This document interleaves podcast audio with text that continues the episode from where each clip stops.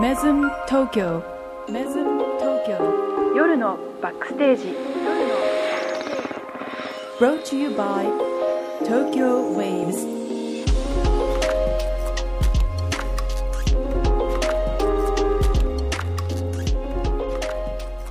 Good evening. It's Friday at 10 o'clock. Welcome back to MESM Tokyo Midnight Backstage. 2023年1月6日金曜日、時刻は夜の10時を回りました。皆さんこんばんは。メズム東京マーケティング部の佐藤かな子と、クリエイティブディレクターの小泉健太郎です。東京竹芝からお送りするメズム東京夜のバックステージ。この番組はメズム東京の舞台裏バックステージからお送りするホテルバラエティです。最新のホテルニュース、ホテルにまつわる豆知識や裏話、ゲストとのホテルトークなど、メズムを中心にホテルがもっと好きになるコンテンツをお届けいたします。明けまして、おめでとうございます。おめでとうございます。おめでとうございます。今年もよろしくお願いいたします。明けましたね。明けましたね。はい。はい。このラジオも去年の4月うん。から始まって、うん。4月ですよね、多分。まだ1年は経ってないけ経ど。ってないけど、まあ、じとりあえず、年を越してしまったってことですね。年を無事に越せたことに、いやはい、あのーお聞きくださっているリスナーの皆様、ーはい。いますか？います？いや、いると信じる。信じている。うん。ありがとうございあました。りがとうございます。今年もこのラジオをよろしくお願いいたします。そうですねはい年越しはどんな感じで過ごされましたか？もうお腹いっぱいです。あ、いっぱい食べた。もうお腹いっぱいです。限界です。そばも食べて、うん。お雑煮も食べた。おせちがなくなんないよ。えー。おせちってなくなります？あのね、わた 私、なくなんないよね。ならない。くなんない確よかにね。確かに。一生なくなんないんだけど。3段あったのがなんか2段にようやくなったぐらい。あ、そんなにちゃんとしたおせち食べてるんちょっだと。大きいの買っちゃったかな小。泉家はすごいな。うんうちはもう一段とかでしたよ。食べ終わりました？あ、うん、食べ終わった。みんなで食べたんで。おせちどうしよっかな。まだ残ってるまだ2段残ってる。もう6日なんですけど。困ったな、っつって。はい。はい。では、今年もよろしくお願いいたします。うんいしますはい。えー今週のテーマは、どんでんでお送りします。Stay with us!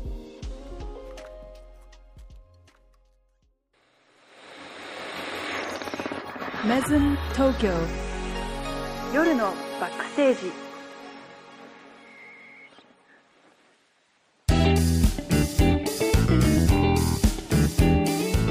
さて、まずはこのコーナーから、気になるホテルニュースをお届けする Weekly News Flash。この1週間で話題となったホテルトラベル界隈の様々なトピックスの中から、私たちが厳選したホットなニュースをランキング形式で発表します。Let's find out! No.3 進化系和菓子ネオ和菓子いちごも食べ放題スイーツからセイボリーまでいちご尽くしのアフタヌーンティーうん。鎌倉プリンスホテルは2022年12月26日から2023年3月3日まで毎年好評のストロベリーアフタヌーンティーの第1弾としていちご×ネオ和菓子のアフタヌーンティーを販売中です。現在和菓子の伝統を大切にしながらもフォトジェニックな見た目のネオ和菓子が若い世代を中心に注目されています。毎年人気のストロベリーアフタヌーンティーに今年はネオ和菓子を取り入れたメニューをご用意しました。パフェをまるっと牛皮で包んだようなパフェ大福やいちごの断面がポップで可愛らしいいちごゆず寒天。ハート型のモナカにクリームチーズといちごがサンドされたいちごクリームチーズモナカなど魅力的なネオ和菓子を見た目でもお楽しみいただけます。目の前に広がる海を眺めながらいちご尽くしのひとときをお楽しみください。知ってました？ネオ和菓子初めて聞いた。私もあの びっくりしたんですけどで流行ってんの？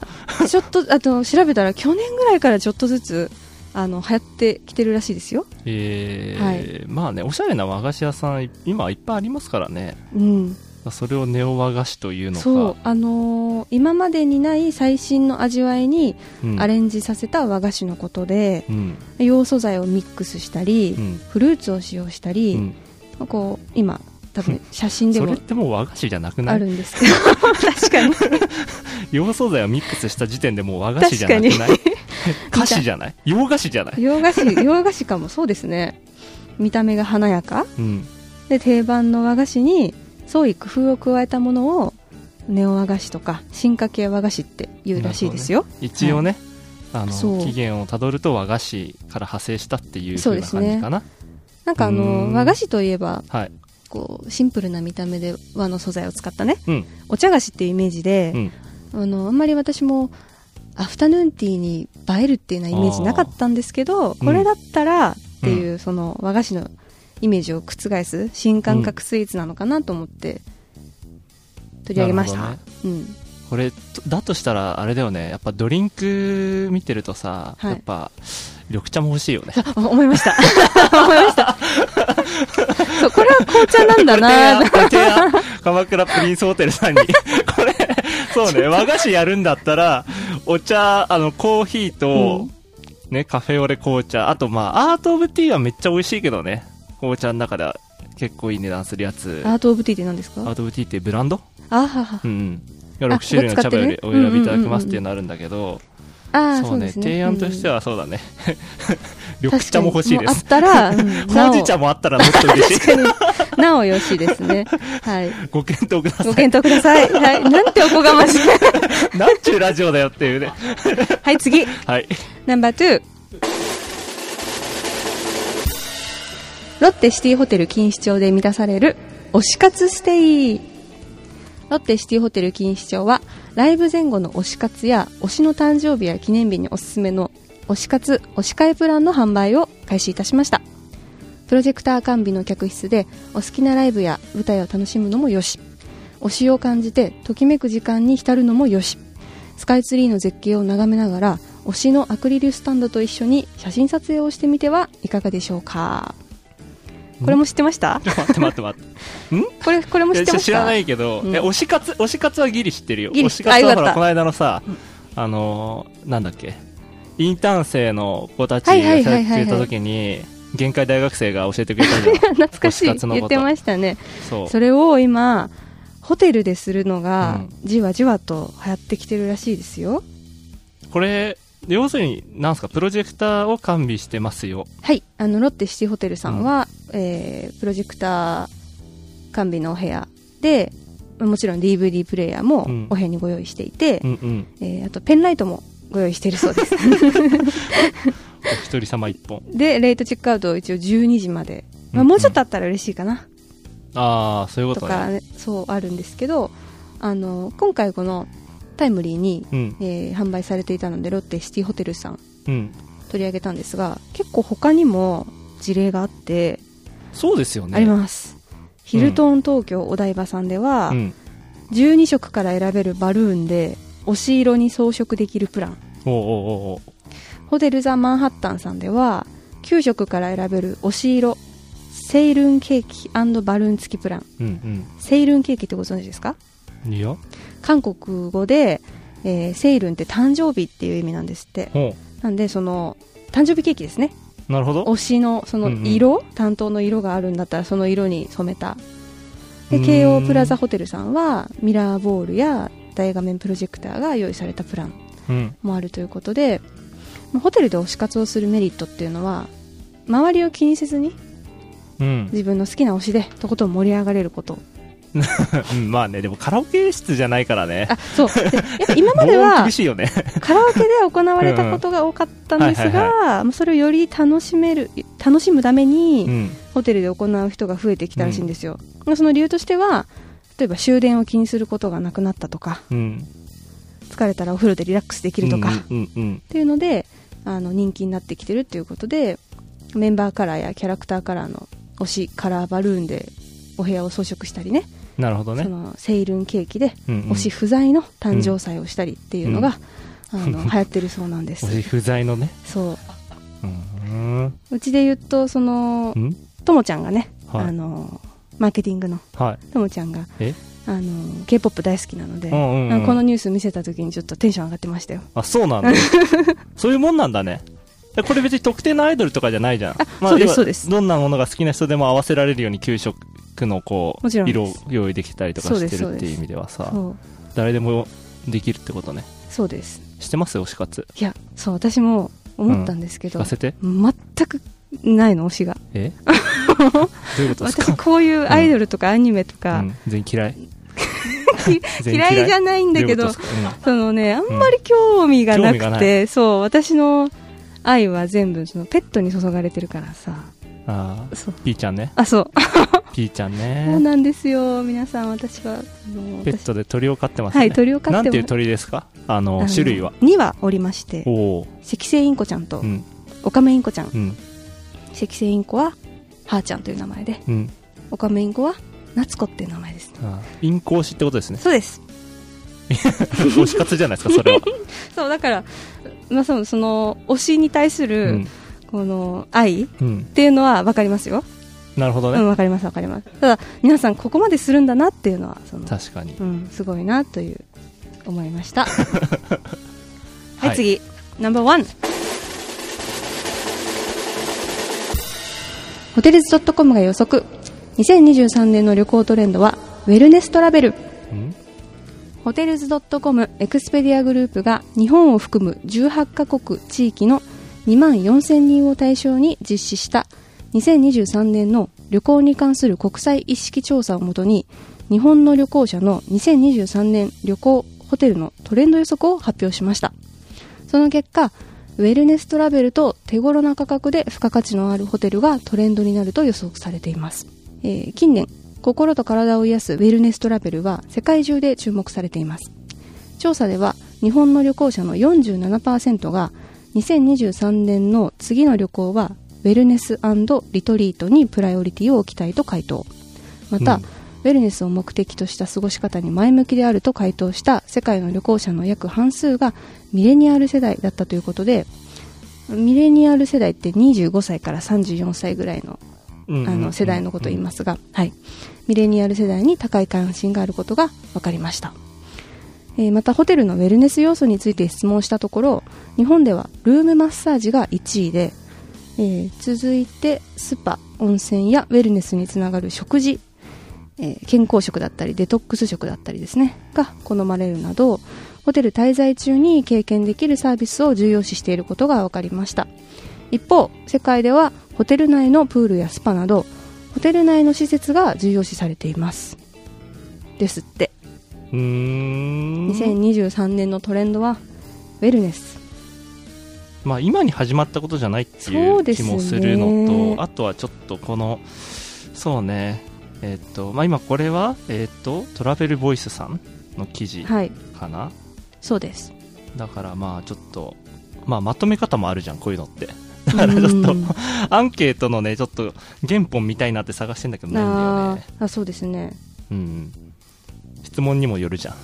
アンケートの選択肢とか。ああ確かにそうですね そう。いや、だからこれがプロパガンダじゃないかなっていうのはちょっと気になるけれども。うんまあでも、そうでしょ。エクスペディアグループはこう予測しているということでだって他に何あります？ウェルネスじゃなかったら。ウェルネス体験って、まあ、広く大きなくくりで言うと、うん癒されたいとか、うんゆったりした時間を過ごしたいうんとかってウェルネスじゃんある意味。そうですね。ううん。ん 全部。全部ウェルネス。うんうん。と思うんだよね。なんか、確かに。そう、切り取り方の問題の話な気はするんだけども。ね。でも、ウェルネストラベルっていうともう、これはじゃあ、今年は、ウエスティンさんの、ウエスティンさんの年みたいなもんですね。確かにそうですね。あれ小泉さんってもう経験されたんですか？え、何がですあかウエスティン行さん。かれて行きましたよ。行かれたじゃないですか、はい。ウェルネスを感じたそうですね。感じました。あに 感じましたよ。感じましたけど、まあはいウェスティンさんに限らず、どこのホテルに行くときも、やっぱりゆったりとしたい、のんびりしたいなっていう思いで行ってるから、うんまあ、行く側の気概の問題だよね。ゆゆったりしたいかどうかっていうのは。うん。もちろん、それに合わせた設備とか施設とかあるけれども、まあ、ジムがあったらジム使うし、例えばメズみたいにプールがなくても、うん。あの、バルコニーでのんびりできるし、みたいなとこもあるから、うんうんうんうん。まあ、そんなにハードに偏らずとも、使う側がはい。どういう風な使い方したいかっていう思いさえあれば、うん。まあ、割とどのホテルでも、うん。ウェルネスはできると思うけど、かしこまりました。うん。いや、だからそういう意味ではさ、あともう一つのさ、この傾向に書いてあったさ、そう。値段？そうなんですよ。あのーちなみになんですけど、まあ、日本人はうん。星へのこだわりが低いと言われていて、うん。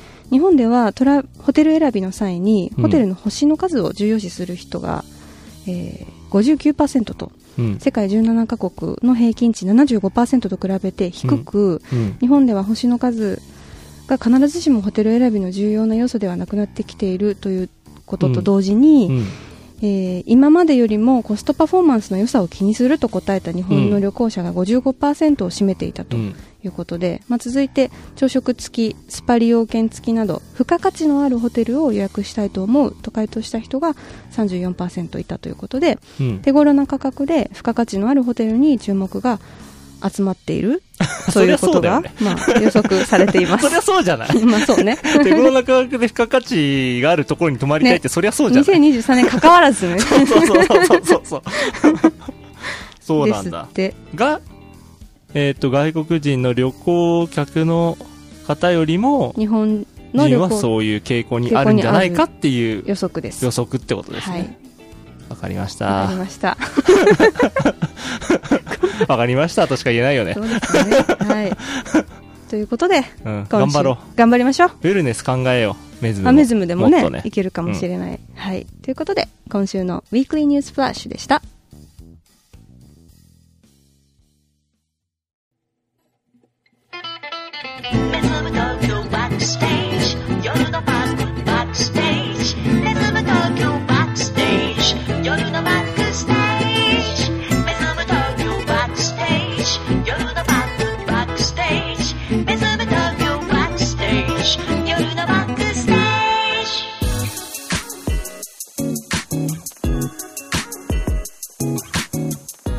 に関するディープな知識をお届けする Go Beyond the Lobby よいしょ。毎週一つのテーマをもとにあなたのホテルライフに役立つかもしれないホテルの豆豆知識をその起源や歴史様々なホテルブランドやメズム東京での事例も交えながらお届け。ホテルの世界を深掘りし真に魅力的なホテルとは何なのかを探求するコーナーです。うん。今週のテーマはどんでんです。渋すぎない？?2023 年一発目にどんでん。どんでんですよ。渋すぎない？普通にお送りします。小泉さんどんでんって知ってます？うん、なんかイベントのどんでんとか、はい。うんはいはい。と会場のどんでんとかっていうのは、えーなんとなく思い浮かびますけど、そうですね。ホテルのどんでん。ホテルのどんでんっていうと、うん。えー宴会宴会場で使う言葉がメインなんですけど、あやっぱそうなんだ。はい。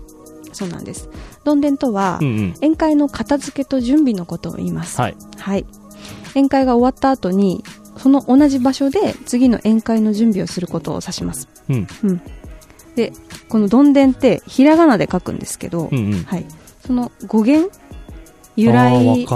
由来なんですけど、うんこれはですね歌舞伎のどんでん返しが語源と言われていますうーん。歌舞伎ではうん大道具を使って舞台や場面をガラリと変えることうん。や大掛かりな装置そのものをどんでん返しとうん。呼ぶんですってあ、そうなんだ。はいどんでんがどんでん返しから来てんのはそうなんとなく想像つくあけど、そうですよね歌舞伎だったんだ、語源が。そうです、へーまあ、そのどんでん返しの方がおそらく皆さんうん馴染み深いと思うんですけど、そのどんでん返しっていう言葉はそのまま、まあ、語源となって今の映画とかや小説でもうん。あの最後のどんでん返しはすごかったねとかうんうん使われてますよね。言うんうんまあ、それより派生してホテル業界ではホテル内の宴会場を作り変えることをどんでんと言うというこ。となんです。はい。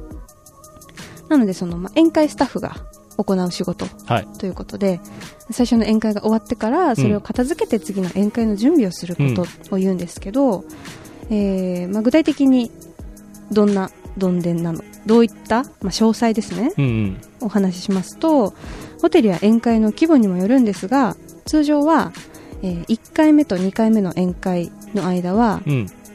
1時間から2時間ほど空いていると言われていますはい。ホテルにもよりますが、うんうん。はい、1回目の宴会がスムーズに終了すれば問題ないんですけど、うん。何らかの事情でそのお開きが長引いた場合は、うんスタッフの内心はうん。穏やかではなくうん。どんでんの作業もスピードアップが要求されます、うん。はい、どんでんに要した時間により宴会開始が遅れるということは絶対にあってはならないため、えー指示系統の徹底や、うん。宴会スタッフ全員の仕事の理解度などチームワークが問われる作業となります。そうね。はい。これさ、はい。押さないことってあります？絶対押さない？そんなことない、あのねぴったりあぴったり終わったなーっていう、なんならちょっと巻きで終わったなーって イベントってある？ーああのね ちょっと押さない。でも大体押しますよね。そうだよね。あの私またまたあのメトロの経験ではいはい。恐縮なんですが、1年目4ヶ月ぐらいうんうん入社して1年目宴会、あ、そうなんですね。はい、サービスに就いたことがあるんですけど、やっぱ婚礼うん。ブライダルは、あの少なからず押しますよね。そうだよね。はい。で、逆にその会議とか、はい。えーっと、その規模にもよるんですけど、小さい会議とかだったら、うんなんか比較的、あの、押しても本当10分とか、うんな何分とか。優秀ですよね、10分だったら。うんうんうん。なんなら巻きで終わったらそれはとても優秀な会議ですそよね。うですね。アップルさんの会議みたいな。うんうん、あ、アップルさん10分は巻きで終わるみ終わたいな。るの？そうなの？んそうそうそう。すごい。うん、まあ、その規模にもよるかなと思うんですけど、そうですね。その同じ宴会場で、うん。例えば午前中に1回、午後に1回と、その回転させなきゃいけないっていう時は、ううんん、本当毎回毎回世話しないそうだよね。感じなイメージでした。まあね。はい。早くお開きにしてくれとも言えないしね。そうですね。そうだよねう。ん。だからそこの、うまくこうんうんう時間をタイムキープして、うん。えー宴会の幹事さんともこうコミュニケーション取りながらやるのが、うん。えーホテルの宴会場の、まあ、キャプテンと言われる方の仕事だと思うんですけど、はいまあ、はい。どんでんをするのは、まあ、そのキャプテンにこううん従って、指示に従って、えー実際にお片付けをする方、準備をする方のお仕事ですね、どんでんは。なるほど。うんまあ、具体的にどんな作業があるかうんと。いうことなんですけど、まあ、今言った通り、片付けと準備になります。はい。はい。まあ、片付けだったら、えー、まずその宴会場が終わった後の忘れ物のチェックや、ナフキンや、えー、カラビンやグラスなどの回収、うん。えーもしお食事が伴う宴会だったら、残飯や、まあ、紙ゴミの処理、不要な椅子やテーブルクロスの撤去などですね。はい。はい。そして次の宴会の準備なんですけど、えーこちらはテーブルと椅子を合わせて振り分けたり、テーブルクロスを貼ったり、えー食器、椅子をセッティングする作業などなどですね。うん。うん。うん。で、こうすべてが終わった時点で最終チェックをして、扉が閉まって次にまた開くまでの間に宴会場は生まれ、生まれ変わるとうんう。いうんことになるんですね。はい。はい。そうですね。はい。まあだから世話しないのもよくわかるし、はい。まあ、最初からロスタイムをある程度計算しておいた方がいいよね。何ですか？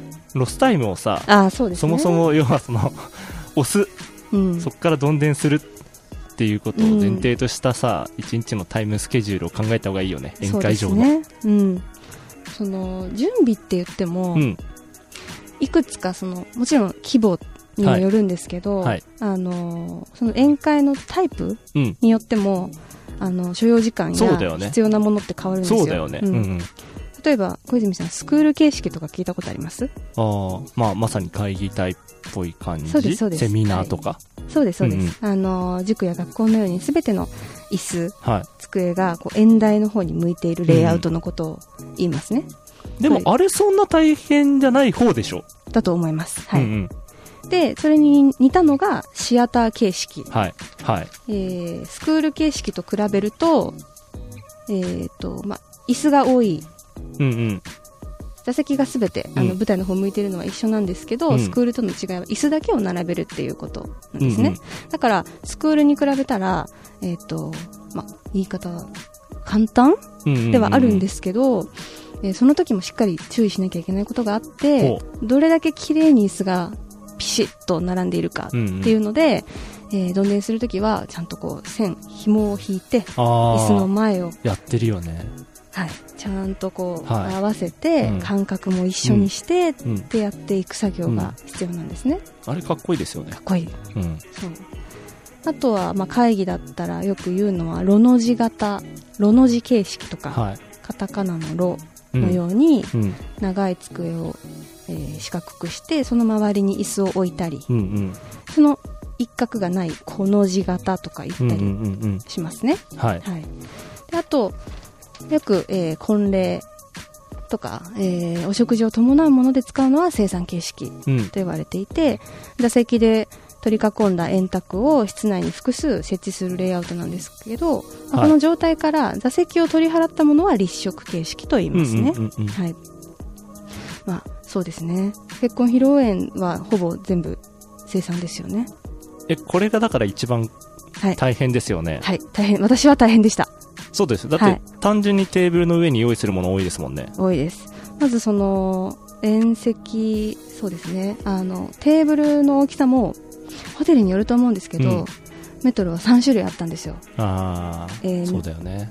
大丸、中丸、小丸とか、よく言ってて、うんみんなでこうゴロゴロゴロゴロ、自分より背の高い、うんうんうん。あの直径のテーブルをね、転がしながら準備するわけですよ。うんうんうん何人のテーブルだからこの大きさみたいな。そうですよね。でそのテーブルに合わせたテーブルクロスの大きさも違うし、テーブルクロスもそう,、あの向きがちゃんと決まってるのでビシッと、うんうんあのその向きを揃えて一つ一つやっていかなきゃいけないしであとテーブルクロス敷いたらその後にシルバーって言って、うんカトラリーとかね。はい、カトラリーを綺麗に並べていくっていう作業があるので、もう絶対一人ではできないですね、うんうんもううん、間違いない。はい、チームプレーというかそうですよ、協力してやっていかなきゃいけない作業ですね。でしかも テーブルによって座る人数も違ったりして。そうですそうですはい。あんま確率的じゃないですよね。そのスクール形式とかシアター形式と比べると、うん。もうとりあえず等間隔に置いていけじゃなくて、うん場所によっては置く数も違うしそうなんですイコール1人当たりの占有面積も違うしとかって結構大変ですよね。そうなんですよ。うんうん。本当に大変だったイメージがあります。でもシルバーを置くのとか結構好きでしたね。シルバー置くのが好き？どういうことですか？なんかこう、えーテンポ自分の中でテンポ掴んで。あそうなんだ。あうんそうこう早く綺麗に並べられた時とか結構達成感感じましたけどね。あーテンポがあるんですね、うんあるんですそういうのが。はい。はい。ちなみに効率的にどんでんをするにはうん。っていう記事を見つけまして。ほう。はい、えー紹介します。誰向け？ホテリエ向けってこと？ホテル人材という記事かな。なるほど、はい。うんうん。えー効率的にどんでんを終わらせるには、はい。事前の準備や そりゃそうだ。今から言うことはね、全部そりゃそうだっていうことなんですけど、うんはい事前の準備うん。例えばナイフやフォークをテーブルごとにまとめて用意しておくとか、作業の分担うん。テーブルの上を片付ける人次のセットを持ってくる人指示を出す人などが大切です、うん。短時間で終わらせるために人手を多くかけることが多くこの時間帯だけ他の部署から手助けを呼ぶこともあります うんうん。これそうなんですよ本当に、うんそうだよね。ありますあの世話しないですねはい。3階であの宴会を担当して準備してたと思いきや今25階行ってきてとかって言われたり、はいはいはいもうすごくありました、うん。うんまあ、ここで、えー小泉さんに問題ですお例えば1000人規模の宴会からうん。次も1000人規模の宴会に うん。どんでんしなくてはならない時はい。もう大変ですねこれは、うんしかも1時間でしなくてはならない時うん。そのどんでんに関わるスタッフの数は何名くらい必要か想像つきますか？まあ規模にも。もよりますけど1000人でしょ ?1000 あ人に対してでしょ？ねそうねその1000人っていう母数に対してかける 0. 点いくつかってことだよね。半分ぐらい？いや、それは多すぎるわな。えーっと、まあ、5分の1。それでも多い。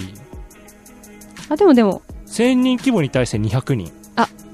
惜しいですうん。300人程度とあ、もっと多いんだ。言われていますこの記事ではね でも絶1000人の宴会って何？フェスじゃん、それ。対しかも1000から1000って何？1000から1000ってフェスじゃん、それもしかも300人ってなかなか確保できないと思うんだけどう。いや、イベントスタッフの数だもんね。そう、まあ、この規模のどんでんを回していたホテルがあるっていう、あのマッチーの調べですけど。ほん。とどこ？それ？どこ？何？ブログで。見つけたなんか英国皇室のなんとかじゃないの？それ。あ、そうなんだ。へえ、うんすごいね。すごいですね。大繁盛じゃん、そのホテル。いやーどうなんですかね。そのもしあのラジオ聞いてる方で宴会場のあるホテルにうん。勤めている方とかいたらちょっと教えてほしいですね。うちはこうなこんなのあるよとか、うん。え、要は？じゃあ1000に対してかける0.3みたいな感じ。そうですね。30%ぐらいの人員でどんでんを対応するっていうのが大体の適正人数って感じなの？そうなの？この記事ではそうですけど、いや、えーっとね、私の時は、婚礼が多かったんですけど、うん。婚礼だとやっぱりその、だいたい100人規模ぐらいの、はいはいはあの、新郎新婦さん多くて、その場合テーブルも多分10択い。うん。ぐらいあったのかなだからその、宅に着くあのスタッフが9人、8人から10人ぐらいは必要なので。そのメンバーで最初からどんでん準備もして、うん。宴会も担当して、片付けもするっていう流れだったので、さっきの計算だと、まあ、うん100人、例えば100人規模だったらはい30人なわけじゃないですか。はい。そんな感じ？もっと多かった？10人ぐらいでやってたかな。めっちゃ大変じゃん、じゃあ。うんそう。あ、でももちろんそのさっきも言ったように他の会場から、はいはいはい。あのヘルプに来てくれるっていうのはあるんですけど、うん。大体そうですね最初から最後まで同じメンバーでやってみたいなのが多かったからそれがまた午前午後で2回転ってなると、本当に大変だったのは覚えてます、あと、この、回すスキルもあるじゃないですか。あそうでもうたすねままさにリズムでタンタンタンタンってもう全部置いてっちゃうのがうまい熟練のね、もしかしたらそう、どんでん師だったら、いるんです。熟練のどんでん師いるでしょ。いますいました、優でしい優しいしはい、うん。そういう人がいたらね、人数が少なくても、頼もしいですよね、うん、そう。回っちゃうかもね。いますね。多分どこのホテルさんにもいらっしゃるんじゃないかなと、うん思います、まあ、ちなみにメズムでははあのーまあ、今ね、まあ、コロナ禍ということもあって、あとメズムは宴会場が一つしかないので、はい。なかなか、あの毎日どんでんということはないんですけど、まあ、ある場合時もしばしばということですね。うんうん。まあ、基本的には30名前後、うんう。ちだとね、の規模の宴会の転換作業なので、タレント10名以内、少ない時は5名くらいで、30分程度で終わらせるケースが多いようです。うんうんうんマッ。チ調べによると。そうね。うん。メディアさん関係のイベントとかだとそうだね。どんでんするもんね。そうですね。うん。ちなみに、そのはいメズムでどんでんがあったイベントってどういう系のイベントですか？マッチ。はい。ああー、あー、なるほどね。ーはい。。あ、本社系の、はい。なるほどななるほど。。あ、理解しました。なるほど。そうですね。。我々は JR 系列はいですので、まあ、そういった使方々から。ご愛顧いただいてると。はい、そうですね。確かに会議いっぱいありそう。意外にだから多いのか？そのスクール形式だったりとか、あ確かにそのっち系も。そうですね。そうだよね。うん。ザ宴会っていうのよりなんかネクタイビシッと決めた人たちが来るような宴会の使い方多いですよね。そうですね。あの、大きなプロジェクターもありますし、スクリーンもありますし。なるほど。うん。ねぜひ、そういったね、はい。会議場を探してるって方がいらっしゃったら、方がいいたらい、つでもお問い合わせいただければね、思います。レインボーブリッジを見えますよ。はい。まあ、こんな感じで、はい。本日どんでんを紹介しましたが、うん。あの、私たちの、あの、働いているオフィスの中に、今、ウェブ造成を担当している方でね、はい。えっと、宴会出身の方がいて、ほあの、聞いてみたんです。あの、宴会で何が一番楽しかったですか？って。うんうんうんそしたら、あの、毎回毎回、あの、その宴会の形が違うと。うん。だからもう二度と同じ宴会には、あの、うん出会えないし、その、うん。一回一回が唯一無二だとうんいうことで、うんその同じメンバーで、こう、準備からうん宴会を滞りなく終わらせることから、次の、えー片付けうん。で、そんで、次の日の準備まで、こう、ね。んなで考えながら、同じ目標を持ってやっていくことにすごい達成感を感じるって言ってました。そうですか。ね 熱いね。いや、思ったより熱い方向に行ったからびでもっくりしちゃった。私もそれを聞いて、うんあ確かにそうだなって思って。その、どんでんによって宴会場が様変わりする様子っていうか、一つの宴会場なのに、全然違う顔になるっていうのは、私もやっていて、すごい、あの、面白い仕事だなっていうふうに思いました。なるほどね。うん。そうだよね。うん。宴会だけでずっと何年もやってる方もいらっしゃるってことだから、そうです。まあそれだけきっとスキルも必要な、やりがいのある仕事やなんでしょうね。りがいのある仕事だと思います。あの、まあ、力仕事で大変だとは思うんですけど、はい。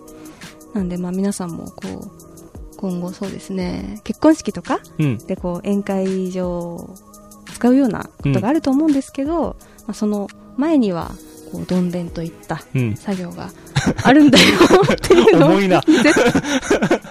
頭の片隅に。まあね、あの、綺麗なレイアウトとかを見てみると面白いかもしれないですよね。そうですねまあ、たまにどんでんのことを思い出してもらえれば。嬉しいです。はい。ということで、今週の5秒のロビーは、どんでんについてお送りしました。い。つも通りに降った雨に何も言えない帰り道。ただ言葉にできないほど悔しさが溢れてくるのはなぜ。何気ないのに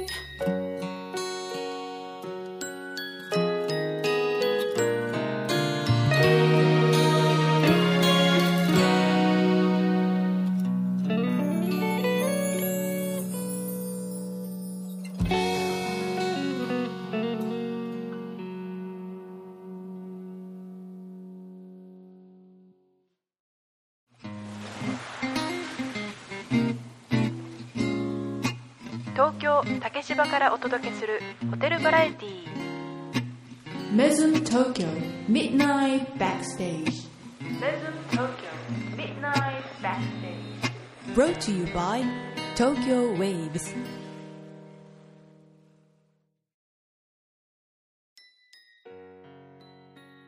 今週のウィークリーピックアップはルミさんでビクトリーをお送りしました。はい。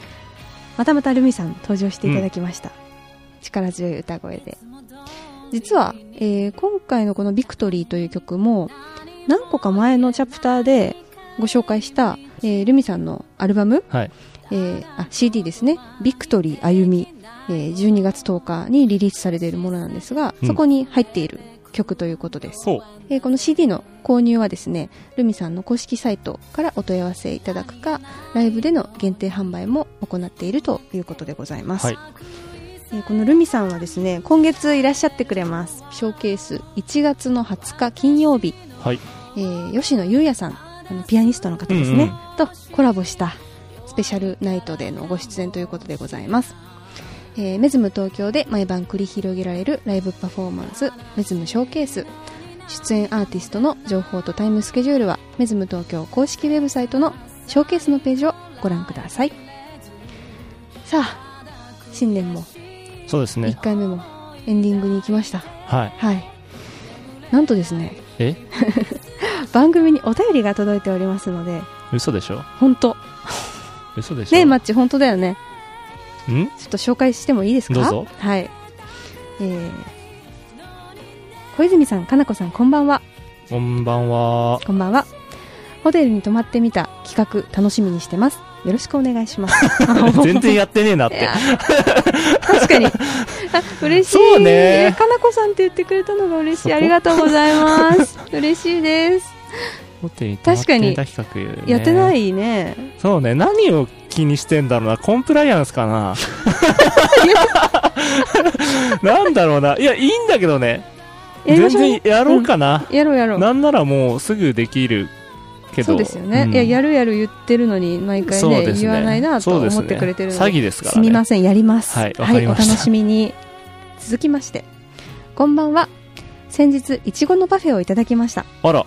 パフェの説明書きと可愛いイラストを見て、この前ラジオで言ってたやつだ、うんうんとすぐにわかりました。味も見た目も最高でした。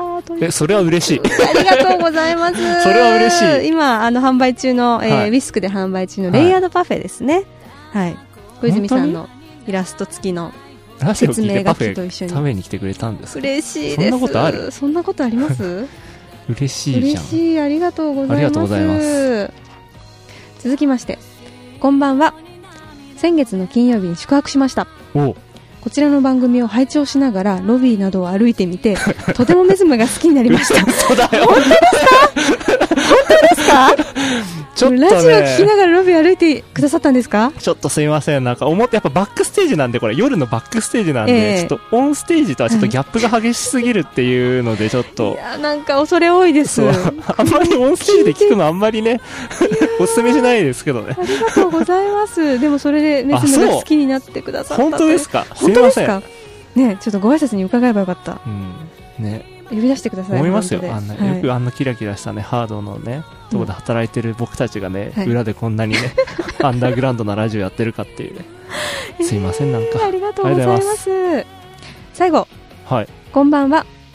田村さんの優しい話し方が癖になりました。田村さんへのコール、楽しみに待ってます。田村さんはだから、田村さんが優しいんじゃなくて、コールだよね。だから使い方だよね、田村さんの。使い方とか言わない。使い方使い方とか言わないでが面白いんだよね、多分ね。マニアックな方がいらっしゃいますねマニア。ックだね、随分。いるんだ。聞いてる人いるんだ。ありがたい。あ、そうなんだ。さ、最近ちょっとね、出てないから、また今度電話してみます田村さん、電話します、してみましょうか。あ、本当に、なんだ？勝手になんか、僕たちが勝手に記録取ってるだけで誰も聞いてないのかと思ったら、いるんですね、聞いてる人が。ありがたいことですね。それはありがたいですね。ちょっと、そうですね。もう少し2023年は、はいこう、聞いてくださってる方とか、はいあとは、まあ、メズムのお客様、はいとのなんか、こう、コミュニケーションも取っていきたいですね。確かに、そうですね。まあ、このラジオを通じてなのか。うん、んリスナーの方とも。そうですね、うん。やっていけたらいいな。本当に本当だったら今これお便りくれた皆さんに対して全員にステッカーを渡したいぐらいです。あ確かに。どうなってんのステッカーの話。全然田村さんのせいで止まってんじゃないの。田村さん聞いてます。止まってますよ。まあね、そうだ。そうですね。そうですね。個人情報の取り扱いとかいろいろとちょっとう、ん。ややこしい話があるんで今ちょっと、うん。公務に確認を取ってもらってるって。大変なんだね、ラジオってね。そうねいやーありがとうございます。ありがとうございます。くださった皆様。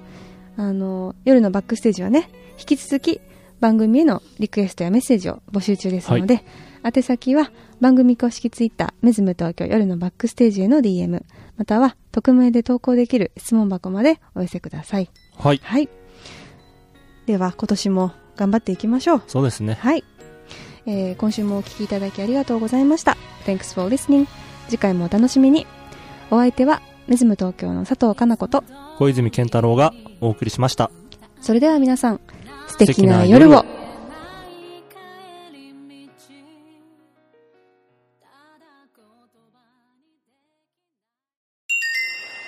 メズム東京。メズム東京。夜のバックステージ。夜のバックステージ。Brought to you by Tokyo Waves